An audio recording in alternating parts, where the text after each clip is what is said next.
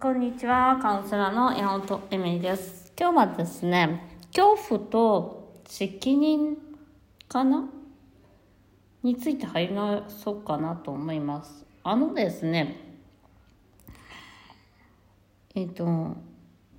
武者震いという言葉があるように、何かですね、自分がやりたいと思っていたことなのに、いざやらなきゃいけない状況になると怖くなるみたいな。これ仕事とかでもあるし多分プライベートとかでもあると思うんですけどその好きな人とやっと付き合えるのに付き合えるってなったら怖いとかあと例えばまああのポジティブな結婚とかもそうだと思いますしあとまあ、ネガティブなことだと結構分かりやすいのかもしれないですけど皆さんやはりその誰かと付き合っていて別れるとかあと離婚する時なんかも状況が良くなるにもかかわらず怖いとっていうところなんですね。でその恐怖っていうのは基本的にはやはり自分が全責任を負わなきゃいけないという恐怖です。責任ね。で、なんか、責任重大みたいな感じで、なんかそこですごいお腹が痛くなっちゃうみたいな感じ。責任取んなきゃみたいなやつですね、いわゆるね。で、なんか、それで責任取んなきゃって思いながら、なんか、仕事とか結婚とか子育てとかするのって、すごく苦しくなるじゃないですか。でなんかそしたらどういうことかっていうとそれは責任って何かっていうと実はあすごくその恐怖っていうのは実は実はポジティブなことなんですよ。でその責任とは何かなんですけど責任はねだからその期待に応えられないんじゃないかみたいな責任だと思うんですけど実はもう責任を負った時点であなたがそれをやりたいと望んでいたことができるよっていうことを自分自身に見せつけるためにある機会なんですね。自分あなたがやりたいことがつまりできるよっていうことその望んだことは何でもできるとか望んだら大丈夫証明してあげなきゃ自分自身がこう安心できないじゃないですか。やっぱ欲しいものが手に入らないじゃないですか。だから自分が欲しいものができるよと。やりたいこと何でもしていいよっていうことを自分で自分に証明させる見せてあげることが自分あなたにとっての責任なんですよね。だからその部分では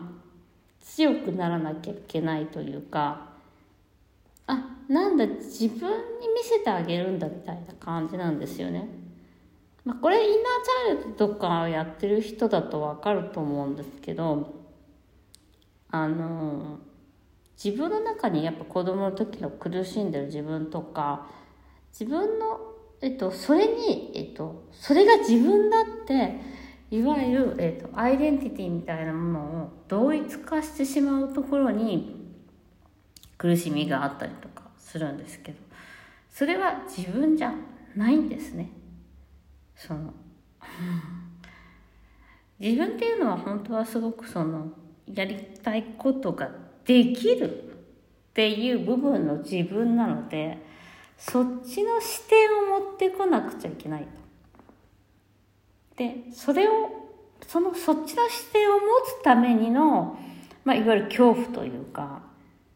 もう飛ぶっていう感じなんですけど、まあ、檻から出るって言い方をしますしバンジーをするっていう言い方もしますしその責任とかの恐怖ってだからやっとその何何て言うの？やっとスタート地点に立てるんですよそこで。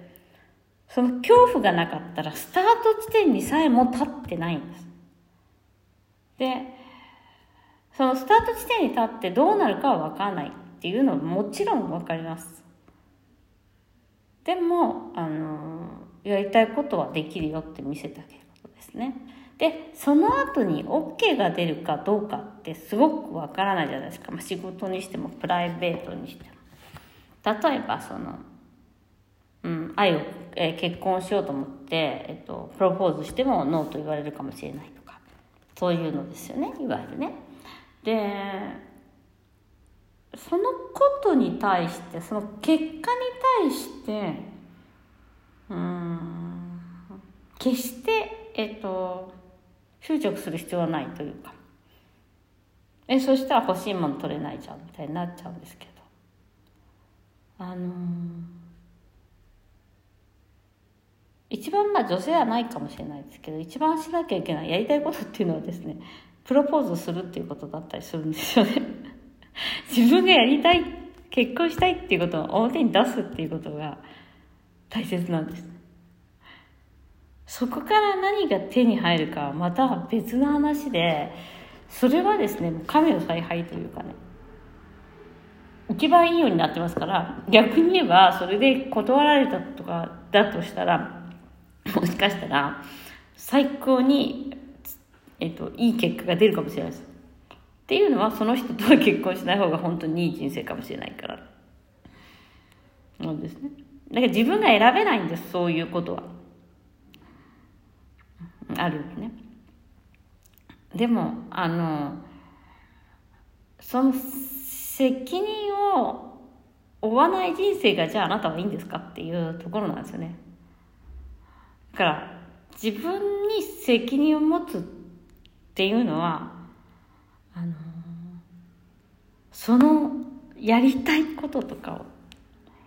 自分自身に責任を持たせてあげる。できるよっていう証明を見せてあげるっていう。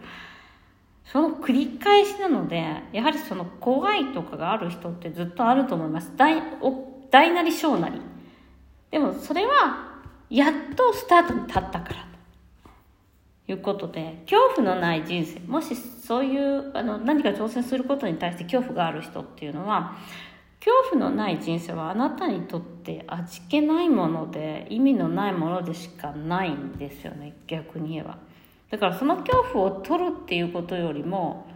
味わい尽くしてみてくださいそしてその先にありますから絶対に味わい尽くしてあ怖い怖い怖いもうやりたくないこれが嫌だあれ嫌だとかいろいろ書いたりとか人に話したりとかする中で